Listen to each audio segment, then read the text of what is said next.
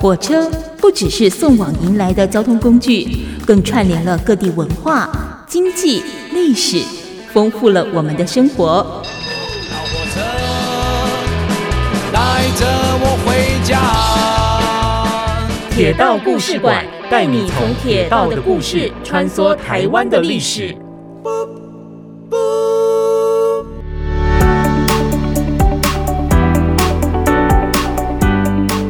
苏美尔九九点一大千电台铁道故事馆，我是念慈哦。在节目当中呢，还有我们就打狗一铁道故事馆的馆长古廷维，廷维你好，大家好，嗯，我们呢在今天的节目当中，同样继续要来谈到是我们纵贯线哦北段的部分，这个台湾铁道的这个初始，很多包括我们教科书当中，当然都是从清代呃刘铭传哦来到台湾开始，但它其实是有不同阶段的一个演变。今天我们要来谈的是这个细指到松山这一段，不过前面的节目当中，其实我们也有提到，就是说，哎，细指好了，三十岁 左右的这个分界点，大概对于细指的印象，可能就是所谓的淹水大户这样的一个路线安排到了细指之后，好像不盖这路线顺着下来就是得经过这里，但是盖了好像也是一个麻烦的开始，对不对？那这一段路线是不是也请这个庭委跟我们做个介绍呢？我觉得戏子这个地名蛮美的，嗯就很美那 大家应该都有听过，就是呃那个潮汐就止于这个地方。嗯嗯嗯，那但但是实际上它原本叫做追灯咖，呃，哦水反角，水反角或，者是水转角，在在清代的时候，嗯嗯，那日本人就把它改名，这日文西欧多美。 如果大家有去过，呵呵，哦，大家如果去过东京，有去过一个地方叫做细流，对那细流就是细子，嗯哼那发音在日文是完全一样样的，嗯嗯，就是这个西欧多美这个地方。对，那这个地方主持人提到说淹水， 就是我们上次对对好像有说是，呃，在三十岁以前的那会有这个印 哦，象。我跟着你的话我也讲了，哎那的的确，其实就是大概二十多年，在更老一点以前，对，戏子是真的给人一个好像就是淹水的印象。嗯，那嗯但其实淹水的的的成因但是蛮多的啦。，对，那其实甚至也包含到它下游基隆河的整治。嗯，嗯，那这可能要五十岁以上的人 哦，这这我就真的不太了解。会会有印象说，例如说，呃，台北市的对呃士林剑潭、嗯，这个附近，基隆河、呃其实在很久以前是长得不一样，它对的呃那个河道是不一样的。嗯嗯，那种种原因就造成了戏子这个淹水的现象。那我们上次也有提到，说是嗯原山子分红，对，呃这个启用之后，其实真的大幅的啊，让现在三十岁以下的人不太知道，因为原来戏子是以前多可怕， 对呃一个台风、嗯豪雨它就非常的严重。对，那其实我们也在上次有提到说，嗯呃，其实这这些防洪，嗯，呃，防洪是我们当然我们有当代自己的印象，甚对至说观点，但是在一百一百多年前，嗯其实这样子的呃水灾做打做做打罪嗯，哦，这样子的事情其实很多，对，它不是呃不是我们现在想哦，就是细致哦，很容易淹水，不是哦，嗯是包括像连台北城。对，哦，它它其实在，呃二十世纪初，嗯它都有发生过那种非常恐怖的大淹水嗯，哦，所以这这些事情是时常发生的， 它不其实不是戏子的专利啦。哦哦，那那所以呃，其实戏子到、呃这个松山这一段，它等于是最后一段沿着基隆河走的这个纵贯铁道。嗯，我们从八堵、对基隆跨过了狮球岭，或对者是我们刚刚说的竹子岭竹子隧岭道，嗯，到了八堵之后，它沿路都是一直沿着基隆基隆河河，嗯原则上，对那我们上次有提到五堵隧道，不对知道大家有听了节目有没有去骑脚 踏车？哦，那五堵隧道过了之后到戏嗯子，戏、子松山之间是最后一段沿着基隆河走的路线。嗯嗯，哦，那但是其实，嗯，我我觉得我们都市发展之快速。哦，我们刚 刚提到了三十岁、五十岁的这个话 题，然后其实伴随着这个话题的，就是大家对于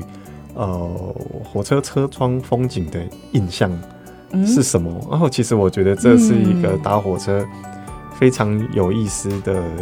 题目，对因为我看着窗外的风景，嗯，可能远山的形状不太容易改变，嗯哦不是不会改变哦，嗯 还是还是会改变，但是基本上很像。对，那河道的话，可能河道有点像，除了像刚刚说的士林剑潭整个基隆河整治，嗯所以嗯把它强迫它改变它改的道造型。嗯，之外，还有有时候河岸边的一些工程，对我们现在常常也是有一些争议啦，嗯就是把很很棒的野溪的样态，然后全部都水泥化，对，常填常满，嗯见到这样子的整治的方式，嗯，呃，也让它改变。那原则上这些地景对，好像比较固定，嗯相对于城镇的发展来说，嗯呃，我我们现在城镇是。呃，像以戏子来说好了，嗯，大概就是一个高楼大厦的对印象。对它它其实比台北市的市区还要还要再都会化对，，甚至还要再更高楼大厦，嗯而且嗯对对我来说，那是一个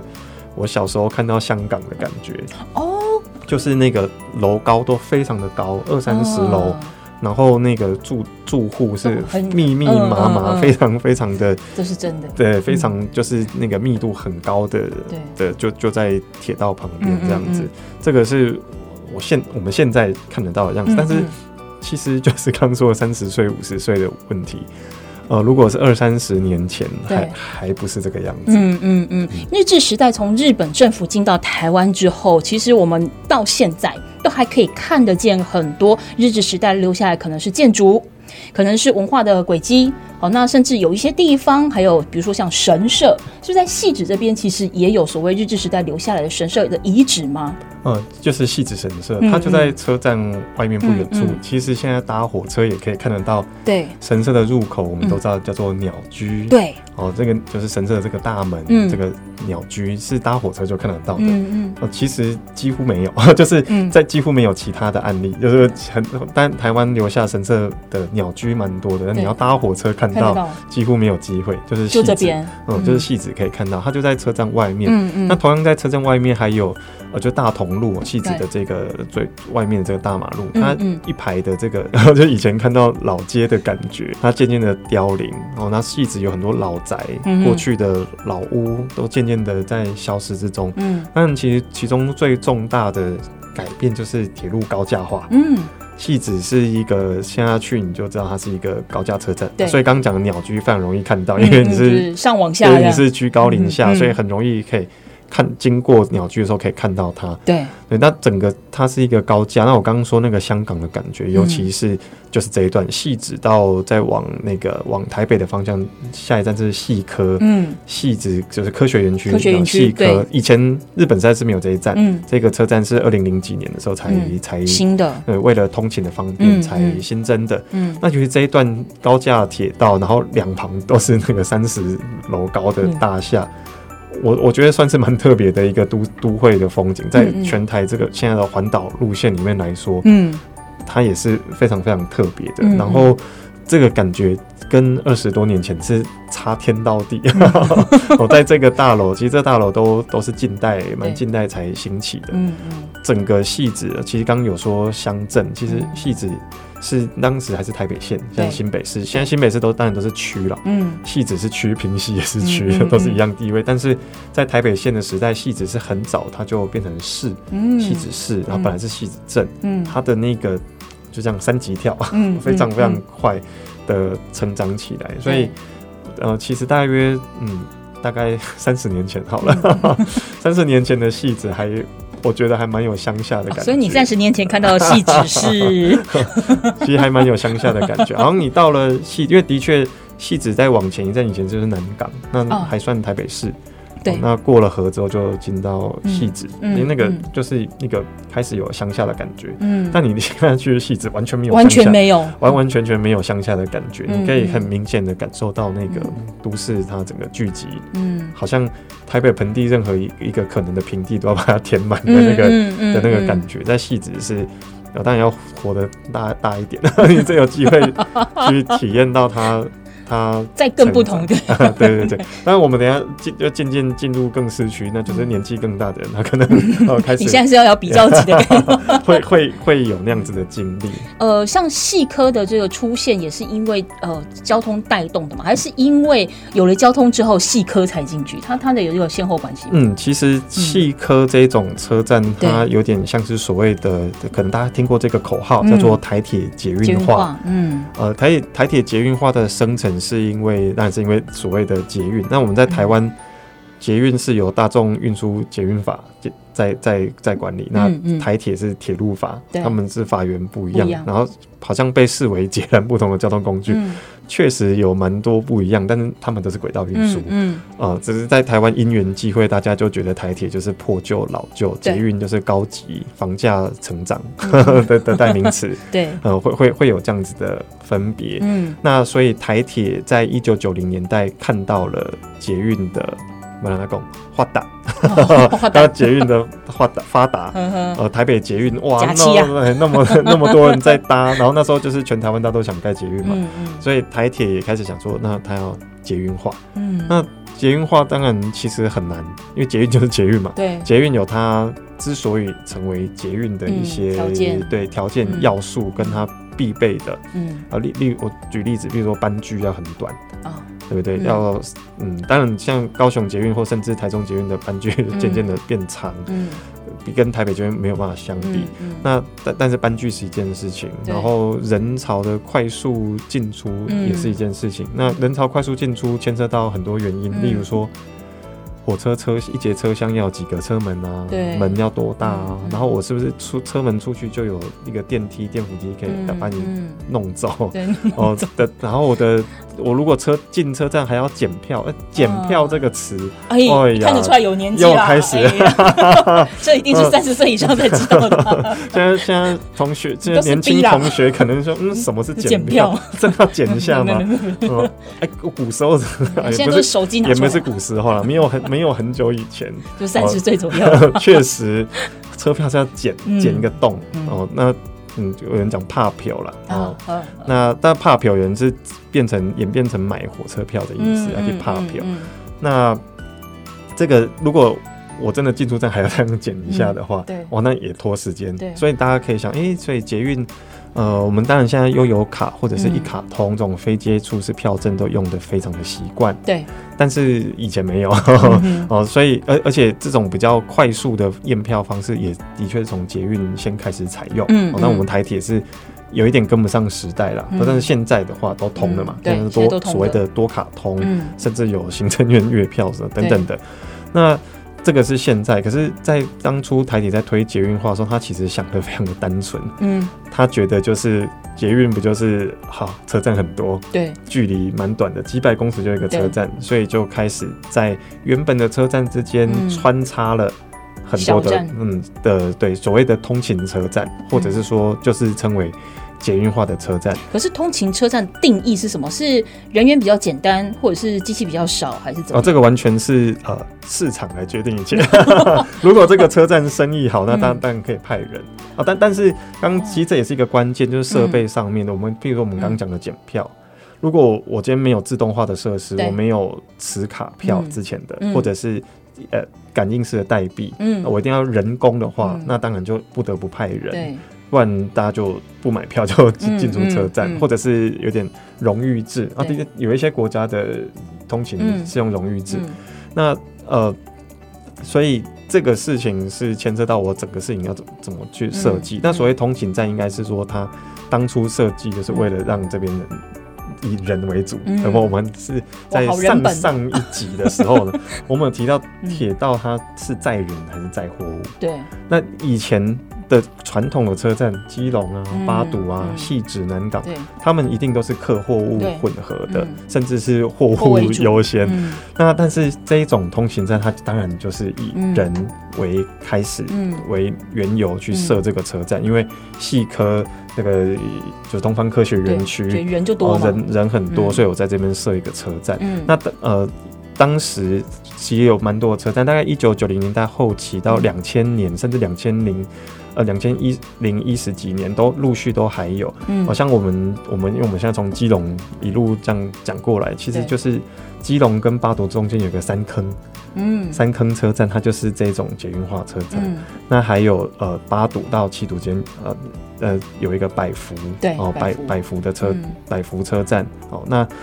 再来就是这个细科车站细科嗯，呃他们都是所谓的这个捷运化的车站哦。嗯七七刚刚百福不是八堵七堵，然后七堵五堵之间，嗯就在基隆的河边，其实也没有什么腹地，嗯但它就在百福社区的对面，所以对它就设一个百福车站。嗯他们都是这个通勤为目的，嗯不过它有一个毛病，嗯，就是它其实几乎就是只盖了月台，对我这正正要问，因为你我的理解是好，即使你再再简单吼，那你就是一通勤所用，就是人上下就好了。可是因为它还是需要腹地，因为它有轨道嘛，你总不能就是。就是两边店面中间就盖一条轨道，那也是很奇怪。就是它一定是还有一定的空间，所以说像比如说你刚才讲西科或百福这些，其实也都是人还蛮多的地方，它哪里生得出地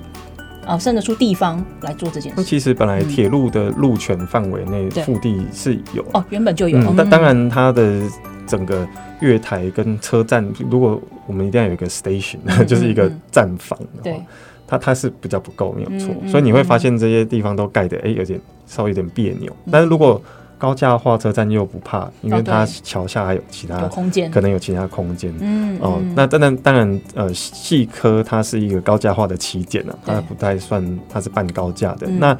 呃，最重要的事情嗯其实是，呃，这些捷运化车站它就只有铁轨，两条铁轨的话，对它就直接在旁边加月台，也就是说，我的这些通勤的班次，嗯它就会停下来，嗯停下来就挡到这条铁轨了，后面的火车就会被挡住。嗯其实铁路也是会塞车的哦，嗯嗯哦，嗯因为像自强号对，很多站是不停的，对，那它就会被这个停的影响挡住到。嗯，除非在什么状况呢？在这个车站有不止一条铁轨哦，它可以从你旁可以边把它那闪条过去嗯哦，嗯这个在在在台铁都代避列车，等待躲避，哦代币嗯列车，呃就是交汇代避嗯是嗯铁路运转上面的一个规划。嗯嗯，那这些通行车站都没有，就是只有一个通过的路线，对，嗯，就会造成塞车，嗯这有呃点可惜。但是这已经是一个嗯二十多年来的政策，哦，这感觉很像你说在铁轨旁边就一个月台，然后可以上下车，嗯那种感觉就是公车的那种，其实是这个公车概暂念。停的那种我我们感觉最最早嗯，最早其实，在一九四零年代就有类似这样子的嗯嗯嗯设置，它就是一个简单的月台，让人家可以上下车。嗯嗯嗯对，嗯，那嗯那其实细科的呃那个屡次是非常非常多对的对，哦，所以确实是有嗯有这样子的需求，就台铁公车化的感觉， 对，这很重要，因为嗯让大家可以方便更。方便的使用大众运输。嗯嗯，也更愿意啦。就是你贴近我的时候，不要让我不要找我麻烦的时候，我就更愿意用你哦。好，铁道故事馆，我们待待会回来再继续请这个庭维来跟我们分享哦。在我们这一次呢，呃，中冠线哦北段的细指到松山，越来越接近都会化，越来越接近你现在熟悉的样子了。但它还有什么样呢？过去我们所不知道的故事，我们待会下个阶段回来继续聊。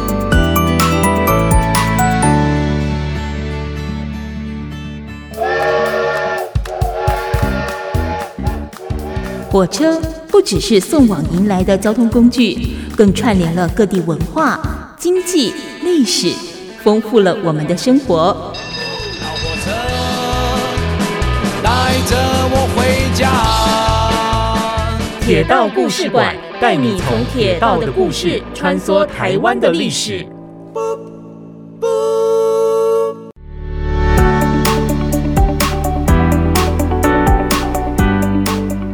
Super 九九点一大千电台铁道故事馆，我是念慈。节目现场呢，还有我们旧打狗义铁道故事馆的馆长古廷维，廷维在现场哦。那我们呢，现在来谈到的是这一个呃细指哦到松山，这也是呢我们纵贯线北段的其中一个段落。我们一路从这个基隆，然后走到了八堵，走到了细指，现在要往松山来行进。柳明船新建这个铁道厉害的地方，嗯，大胆的地方啊、因为其实台北盆地的东端、东边，对基隆河的这个流经的地方，其实是非常崎岖的，嗯嗯很多很多这个就是这个丘陵地带。嗯嗯那细子是相对宽阔一点，可是细子到南港再过来，又穿越一个南港隧道，对哦一个一个山洞啊，嗯嗯，其实有一个很有趣的事情呢，就是呃，大家如果现在搭火车的话，对哦，从刚刚我们刚刚有讲到细科嘛，对，细科在往台北方向就要从高架变成地下段，嗯嗯但是这个地下段进去之后，就是它的这个隧道，对，大家有想过就是呃山的隧道和地下的隧道不一样吗？山的隧道跟地下的隧道 ，他们哦一个在地面上，一个在地下。对，它嗯看起来好像都是一个洞，对都是好火车是嗯你看不到风景，嗯很烦嗯哦。那但是其实你从呃这个细科过过了不不久，钻进山洞里面对，它是真的是一个山洞， 山洞哦，嗯它是一个山洞。走一走之后，它才会变成地下的隧道。嗯，然后这个中间是一个交界的、哦， 所以它就是呃，本来是在地面上，但是又往下挖了。它其实是其实它也是往下挖，只哦是它还是在那个山体里嗯面，嗯，它还没有进入那个。平就是地的地下道的我部分，嗯嗯，大家如果仔细在搭火车的时候，对， 可以玩这个游戏啦。玩玩这个 游戏 呃也是也也不是一个 游戏，考验你的考验你的空间感吧？空间感也好，嗯然后这个眼力，对，因为就在一秒的时间它改变了。嗯嗯，呃，它原本是一个我们的蒙康对隧道，它是就是圆弧形的，对，哦、圆弧形的断面，对。但是它在地下道的时候，它是一个它是平顶的，因为它是明挖回填，哦，所以它的构造不一样。然后就嗯在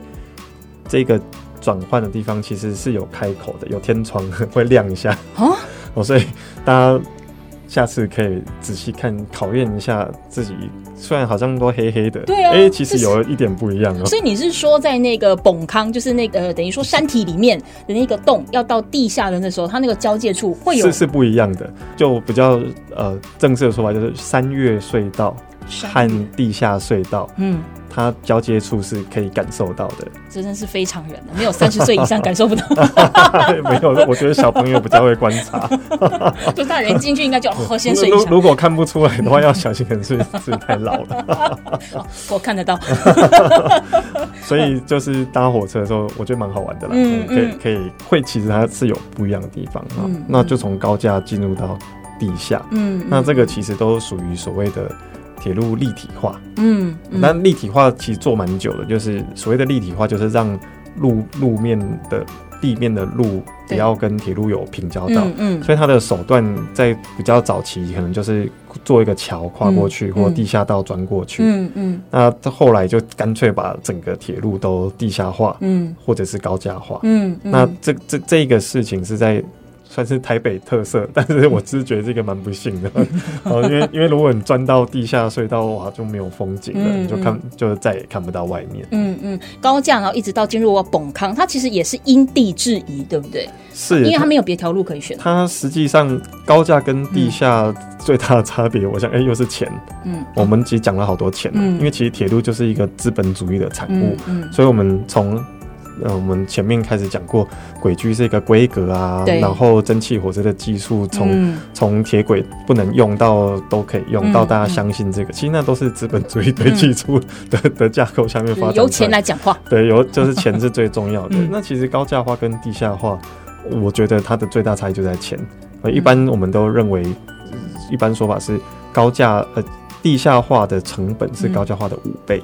这么多，嗯，然后时间是两倍，嗯，的施工时间是会推到两倍，嗯两倍长，然后金钱是花嗯花了五倍的钱，嗯所以我们就会看到，诶，现在哪里有在做地下化呢？台北嗯已，经做完了，做完很好一阵子了。对，然后高雄也算是做完了，嗯然后几乎没有了，嗯后面的就开始都是以高价化嗯为主。现在还正在做的是台南、嗯嗯哦，那或许台南的地下化做完之后，就大概不会有了。嗯，所以呃，地下化当然呃，除了你刚才提到的成本考量之外，是那个地方适不适合挖洞，是不是也是一个嗯原因？这个当然可以是一个讨论的题目，但是越难挖的地方嗯，就是越贵，因最为它后越还坚是固嘛，算是这样。最后还是钱的问题，哦，是越坚嗯固或越不坚固。 其实越不坚固是越难挖的。对对啊，嗯，所以越就是呃我们讲地质不好的地方，嗯嗯当然它就会不好处理。那或者是还有一种状况是，台南就遇到很多，嗯因为台南是一个古都，对大家都知道，所以它是真的是一个古都。嗯你随便往地下挖，有的地方大概挖到不不用到一百公分，就是对一公尺以内嗯就挖到遗址了。那其实这个在施工上就很痛苦，因为你在在法律上你就必须停下嗯来，停下来，嗯。对，那就会受到非常非常多的影响。但如果说像你讲了，台南它就是一个古都啊，你大概可以预见，就像你刚才一样，你挖不到一百公尺，你可能就会碰到什么遗址、化石什么之类的。那你为什么不盖高架？嗯你是因为因为高架比较便宜，不是吗？这个就是一个很好的问题，因为我们的民意也是很重要的一个依据。哦，哦开因挂为了高架呢？对，因为我们嗯就会对有的人就会觉得，哎、高高架就是比较落后啊，然后地地下、嗯地下是比较高尚的，嗯嗯，这到底哪里来的错觉啊？一定会有很多这种错觉，嗯因为未必大家思考的是有办法用所谓的交通的专业来去思考。嗯嗯啊，就就好像我们今天看到很多火车的停站啊， 我走到小站也要停自强号啊，嗯哦对，那其实都是民意去要求的。嗯那民意要求，当然，呃，我们刚刚说交通的专业了对哦，就是民意上面反映的未必是一个专业嗯看到的事情。嗯那其实你是你必须去解决他的需求。嗯那当然，你在解决需求的过程中，会有很多政治的对话。嗯毕竟我们就是一个所谓的民主政 음,治，嗯那就会必须面临这样的过程。所以我一直觉得，其实大家都还在学习之中，嗯嗯，以所以常常做了很多不对的决定。嗯像像我个人，这我是个人的看法，那我也对不是台南人， 就是我又觉得台南为什么不不高价化？如果你需嗯要，你就应该高价化。而且台南的火车站，它的地势本来就已经比较高了，嗯那你还再往下挖，嗯就刚好跟自然对抗的，嗯蛮奇怪的嗯。然后挖了又那么痛苦，那么多嗯遗址，真的非常非常的多。嗯然后拆房子啊等等，引来引来其他抗议对等等的。那但是其实那都是每一次的选择，在嗯交通的专业跟政治也是一个专业，嗯嗯，在嗯政治专业之中去磨合出来的 음,一个结果。嗯嗯那其实，那金钱当然也只是其中一个对考量的方向而已。嗯嗯对，都难免都是会遇到这样子的事情。嗯嗯嗯，那我们在讲到说，像我们要一直一路讲过来，都是说这个呃，在讲这个轨道嘛，在讲这个火车嘛。我说火车，当然它有它不同的的演进哦，一直到我们现在可以看得到，就是所谓的电气化的样子，那都已经是好几番转身投胎之后呈现的样子。那其实我记得我们在早先的这个节目内容里面，其实有谈到台车。如果说以轨道运输来讲的话，台车其实又比流民船再更早一点点，它就出现了，对不对？那我可以合理的理解说，它其实是火车的前身吗？还是不是？它们只是各自的功能性跟运用不赶快嗯，谁是谁的前身，但有蛮多种定义的方式啊。嗯嗯呃，的确是在呃，我们刚有我们之前呢、在对前面的集数的时候提到，呃，日本时代嗯才开始改善或砍掉重练对流民船的这个铁道。对。那它的目标就是盖纵贯线，哦所以我们现在一站一站在在聊。那对在纵贯铁道，其实纵贯铁道工程很久，嗯那大约九年的时间，嗯嗯，或或者是包含前面的，我们把它算起来就是十年、对十年、十一年，嗯这么这么久才全线通车，当然是已经受不了。所以其实，在纵贯铁道全线通车以前，就已经从高雄对，当时叫打狗，嗯哦，到到新竹有一个台车线，那是那个我们称为陆军轻便线，嗯，它就是陆军以轻便就是线以军方哦为、军事使为用优先，嗯然后为主体，嗯来去营运。那当然，一般客货也可以，也可以托运嗯，但只是军军事上还是优先。嗯它有一个先这样子的对呃设施出来了。嗯那所以我，当然我们也可以说它是纵贯铁道的前身，嗯但是其实没有，也是没有什么继承关系的嗯啊。嗯纵贯铁道盖好之后，这个陆军轻便线它就整个直接就停用了。嗯嗯停用之后，剩下了好多铁轨就分送给各地嗯去盖台车路线，因为铁轨钢铁很贵哦，嗯哦，我们现在在一个不洗衣服的年代， 什么意 思？哦，其实钢铁是非常非常贵的。嗯我们刚刚说流，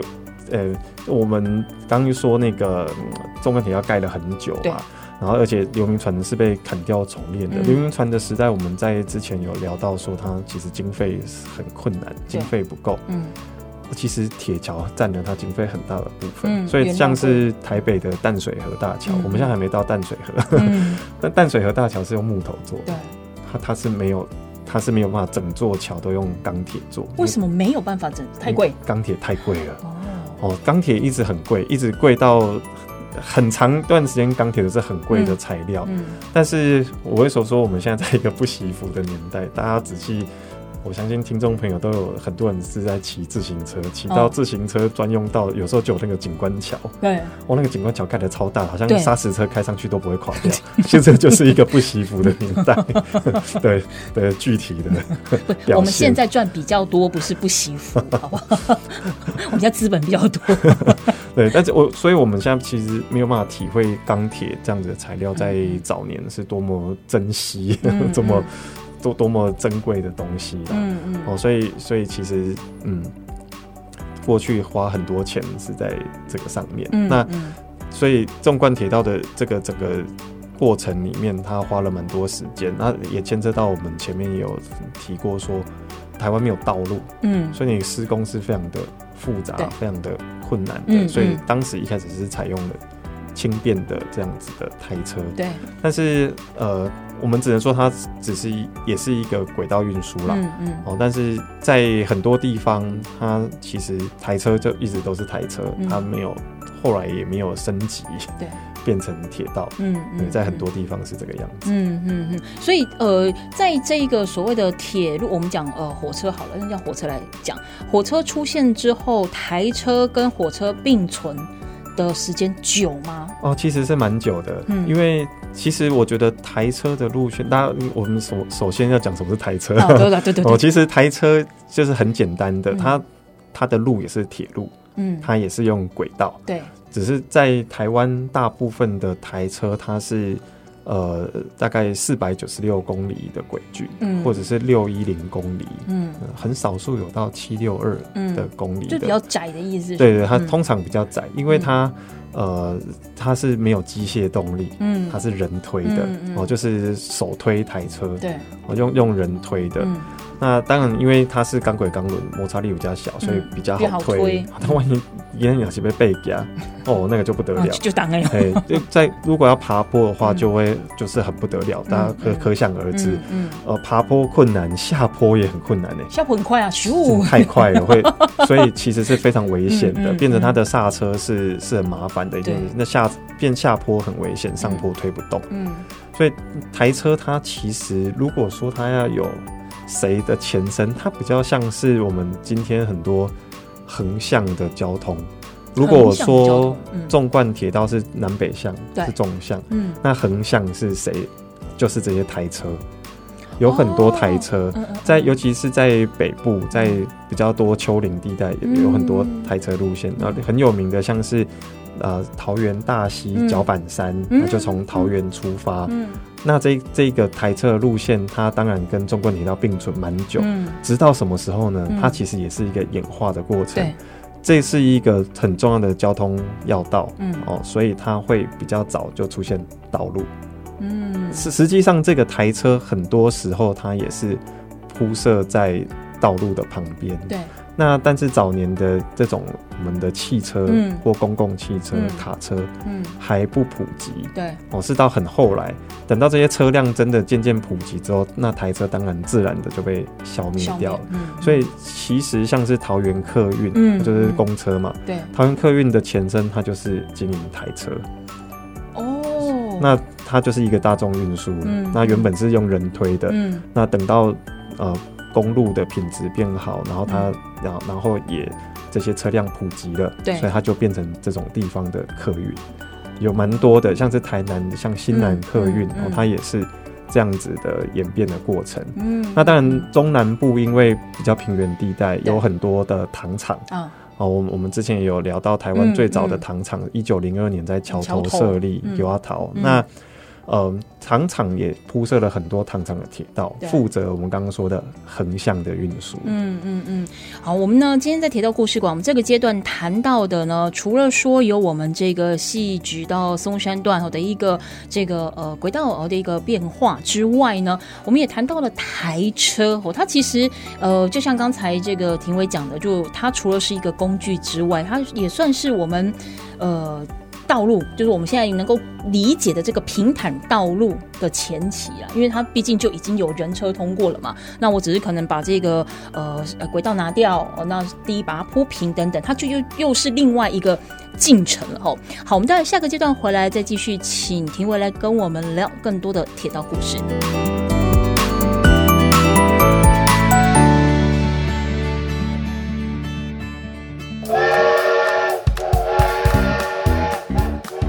火车不只是送往迎来的交通工具，更串联了各地文化、经济、历史，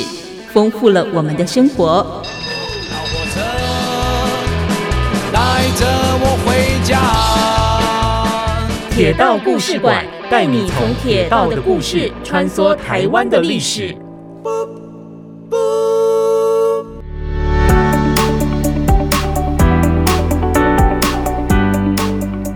Story 九九点一大千电台铁道故事馆，我是念慈。那么今天呢，跟我们的旧打狗一铁道故事馆的馆长哦，古廷伟廷伟来聊我们的纵贯线北段的这个地方，谈到的是细指到松山这一段。但其实我们刚才聊了这个呃细指啊，包含它的这中间的这些所谓的台铁捷运化的通勤的车站，那我们诶也谈到了它的这个包含台车口的部分。其实，在这段里面还有一个。呃呃，用国语念都很难念的南港。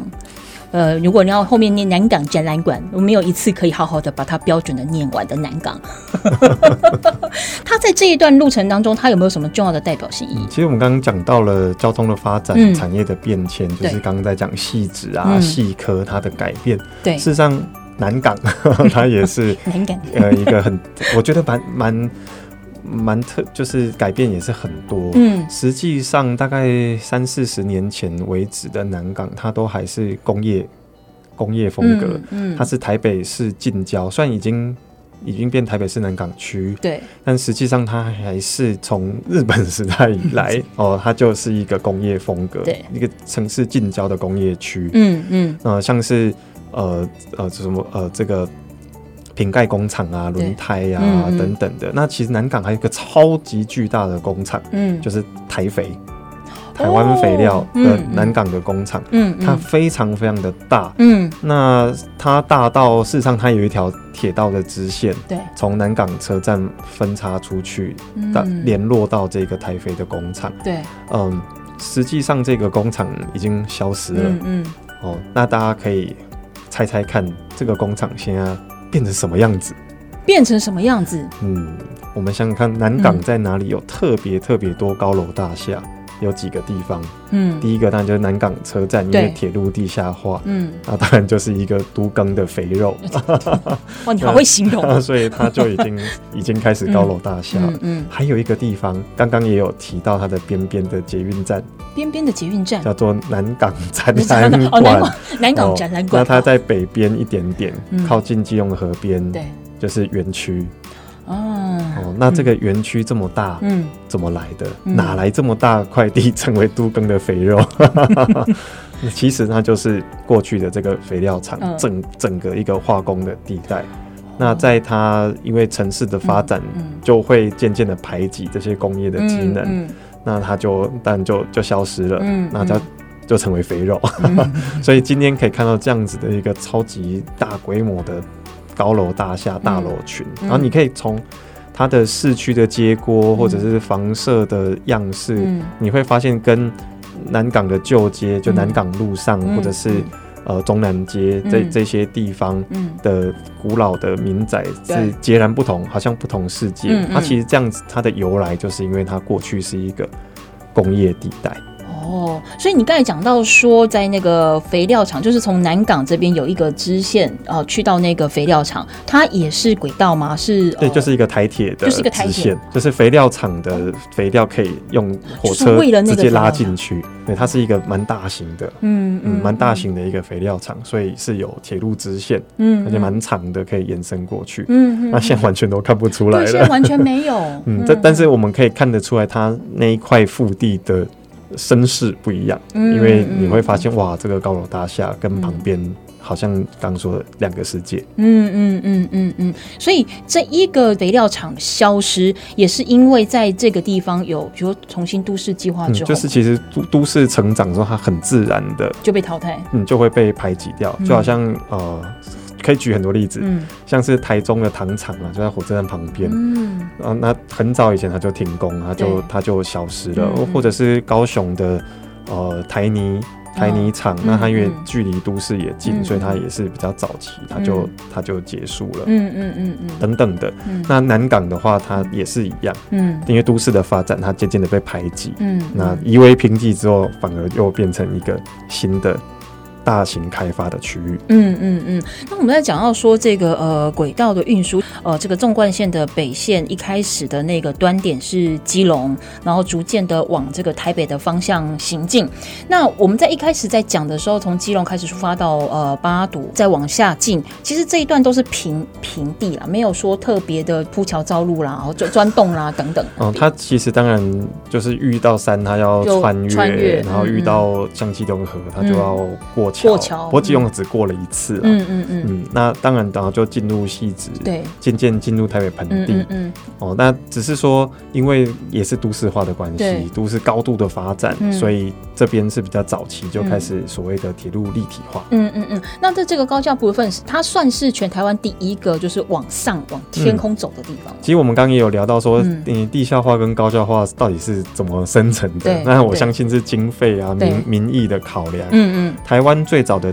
铁路地下化就是台北市，嗯从华山经过西门町嗯到万华，这是对最早的。那后来就渐渐延长、延长、延长。那到了台北呃新北市台北县的部分，在东边戏子这边就选择高嗯，架化。，那它其实算是第一个为了高架化而高架化的为了高架化而高 什么意架，思对，对什对么意思？哦、其实，在台铁第一个出现的高架车站是嗯泰安，对，泰安非常乡下的泰太安，太太安，嗯台中的是泰安，对，对，是我知道那个太安，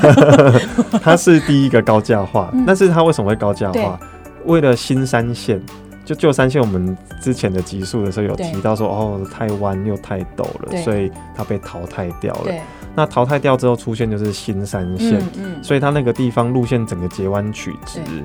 截弯取直的结果就是在呃泰呃这个大安溪、嗯跨跨过泰安这个聚落的地方，嗯它变成一个很长很长的高架桥。嗯，本来铁路是在旁边，蚯蚓在又上又下，对对对对，哦，然后想办云霄法飞车 让那个过桥的地方变短。对那后来技术跟金钱都到位， 嗯哼所以在一一九八零年代开始兴建的新山线，它就是一个直直的高架桥，嗯嗯，哦，来嗯减少坡度。对，然后，所以它在泰安这个聚落的时候，它是一个高架桥的形式，嗯火车站也是在高架桥上，嗯但是呢，嗯，它不是为了高架化，而高高架化化，，嗯，它只是为了截弯曲好直走嗯比较好走，所以这样做。那类似的案例也出现在后龙，后龙，嗯，后龙也是一个高架的车站，嗯现在海线的后龙。那后龙成为高架车站，是因为为了改建后龙溪、嗯后，龙溪桥，对，为了拉高它，嗯所以既然拉高了，那它其实距离不远，那干脆就一一起起做拉起这样来。所以它也是有不是为了高架化而高架化，嗯同样也在花莲的瑞穗，嗯哦，瑞穗也蛮乡下的 嘛，哦，也有高架化耶。哦嗯，它其实是为了呃，也是为了一个河流嗯叫做马兰沟溪，嗯它为了整治河流，然后拉高它的桥墩，嗯那干脆一起做高架化，让它的线型更好。嗯嗯所以都不是为了高价化而做高价化，嗯嗯，但是在戏子就是嗯它为了要做立体化，嗯，哦，接续前面台北市区的地下段，对，然后出来继续做立体化，嗯，只是大概就嗯觉得这样比较划算， 所以就用高价的方式嗯嗯来去处理。嗯，所以其实的的确哦，这个戏子的高价段呢，它是从五堵对，哦，五堵就开始，嗯五五堵，然后细子到细科的之后，嗯嗯，往地面走，嗯然后再钻到地下。嗯，它是台湾第一个都会区，为了嗯要让都会区的交通顺畅嗯而进行的高架化。那其实像五堵，它就是鸡犬升天， 鸡犬升天， 什么什么意意思思什么意思？呃，五堵车站我非常有印象，在它高架化之前对，真的是一个小站。我我们现在在，其实没我有觉什么得人经过的吗？就是在这个台北都会区已经快要没有小站的印象。嗯哦嗯，或或许你可以到暖暖啦，暖暖你可以，但是暖暖的车站被拆掉，很可惜嗯对，它是一个木造的房子嗯被拆掉了，嗯就是那种比较乡下，然后住的人也少一点，嗯然后呃火车站看起来非常的简单，嗯嗯，哦，非常小的房子的这种小站，对以前五堵就是这个样子，但是现在它也是一起对一起高价化了嗯。那、当然五堵也也离台北太近了，所以也、嗯也也掉入这个都市化的漩涡里面。嗯所以已经其实短短的，我觉得一二十年而已，就让那个五堵这个不一样。嗯，所以五堵它在它的那个位置，因为它真的距离台北还蛮近的，所以它那个位置会比较有点类似像我们刚才讲的那种通勤车站的概念嘛。其实这一些原本既有的小站。嗯像七堵啊、嗯五堵啊，它是本来就是被视为小站。嗯那在整个台北盆地的高度都市化，它当然自然的它就会变成这种以通勤为主的，因为他买不起台北的房子。哦，那其实现在连七堵的大概也买不起了， 这么贵然后啊，就就都这样子这样子慢慢的聚集在这个区域，所以它当然就是变成一个通勤取向。嗯嗯嗯，所以我们在这一段谈的这个细致到松山的这一个段落当中，其实你可以看到，我们已经渐渐的越来越有都会化的一个感觉了。那在这一段呃过程当中，因为我在想高架这件事情，这个比如说它的车辆的种类啦，或或是功能或它的动力，跟我们在平地跑的会有不一那样，其实都一样，其实都一啊它样，都是同样的路线，只是它架高，就是它的高层变高或降低地下化，所以只但它是是轨道的差别。对轨道的高度的不一样而已。嗯但当然是有有一个，其实火车是不会有差，有影响的是扩充的可能性，扩充的可能性，你说嗯轨道扩充还是车？轨道的扩充。呵呵，呃，其实一开始，呃，戏子的这个高架，它就规划它是三条路线，三条铁轨你。说三条铁轨嗯我，们环岛的路线目前大多数的是两条对，就是所谓的双线。嗯嗯但是在呃，像在屏嗯东、南回嗯或花东，还有一些地方是单线，嗯少数海线也有单线。嗯那大部分是双线，嗯不过在细致，哦嗯其实不止细致，就是从大概应该说从七堵开始，对，从七堵到南港，它是三条，嗯嗯，它是有三条铁轨的，三条，因为它那嗯班次比较多，对所以希望多一条铁轨，多一个容量。哦，所以也就是说，假设像我们刚才前面一节其实有谈到，就是呃比较不会塞车，就是万对，一它我是班比较次不会密塞集的时车候，，这是当初预想的。但是其实后来，其实也不是后来，嗯一开始就知道三条其实功能有限，嗯，为因什么为真正有效是四条。四条对，要四条铁轨的话，三条不够，三条不够，因为我们铁路是双，我们大家有没有注一意来一到回这样，搭火车，我们路线大部分是靠左边走，嗯所以就还是因为这样要分流嘛对，我们就靠左边走。对，那你多了那一条很尴尬，你到底是南下的要走那一个，还是北上的要走那一个？哦嗯哦，就会很尴尬，所以如果是四条的话才够、哦。当然，但无论如好贪何，心哦当初 是哦，当初其实不贪心哦、嗯嗯哦，但我们当初是就就规划是三条啦对。但如果你今天是地下化，你就很困扰。你没地办法扩充，对，很难。地下化就可以很贵，哦，再挖更深嗯或再是边打旁边挖一点掉嗯，对嗯，那都非常非常的贵。嗯世界上当然找到这样子的案例，但是台湾大家就觉得负担不起，嗯哦然后就盖更贵的捷运， 哦这这这就是蛮奇怪的啦。嗯哦，那但但是我们刚刚说这到底够不够？就是其实。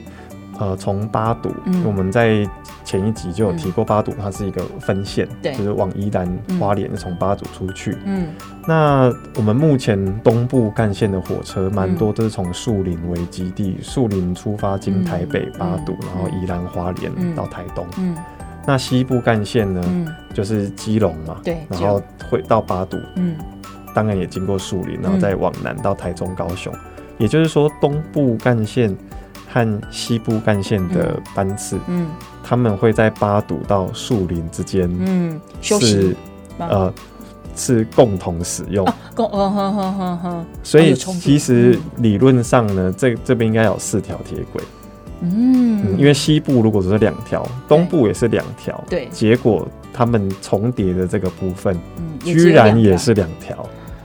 所以事实上这个就是当初为什么要盖第三条铁轨的嗯原因。那既然当初盖了第三条铁轨，为什么不干脆盖四条啊？经费的关系。好，嗯，就各各种 各种关系，而且前几年还被拿来说要盖什么基隆捷运啊，嗯什么就是那个第三条要被再被拿掉，嗯嗯其实都蛮荒谬的啦嗯。嗯，哦，所以你还是觉得说，如果说以那个地理位置来看的话，还是呃可以再多一条。其实会比它较好是运用变四条的话，它是最合理的。嗯嗯嗯嗯嗯，好，我们在今天节目当中呢，谈的是在我们纵贯线北段当中的细指到松山这一段哦。那我们下一次节目进入到更都会化的地方，窗外的景色就是你比较熟悉的感觉了。哦，这是三十就岁窗上外景色是一片的黑的，我们呢下一次的节目当中呢，要谈的就是松山到台北的这一个段落了。铁道故事馆，我们下次呢再继续请我们旧打狗义铁道故事馆的馆长古廷维来跟我们分享台湾铁道的故事。下次见。拜拜。